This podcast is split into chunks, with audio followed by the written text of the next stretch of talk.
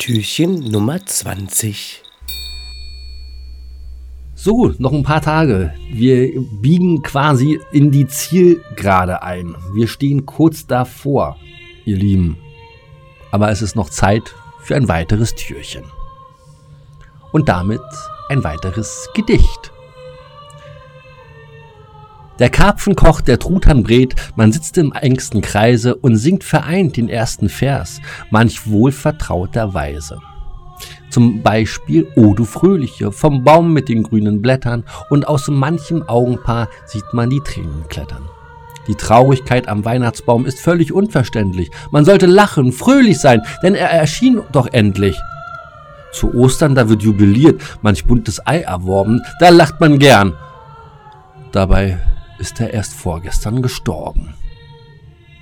Das war übrigens von Heinz Erhardt.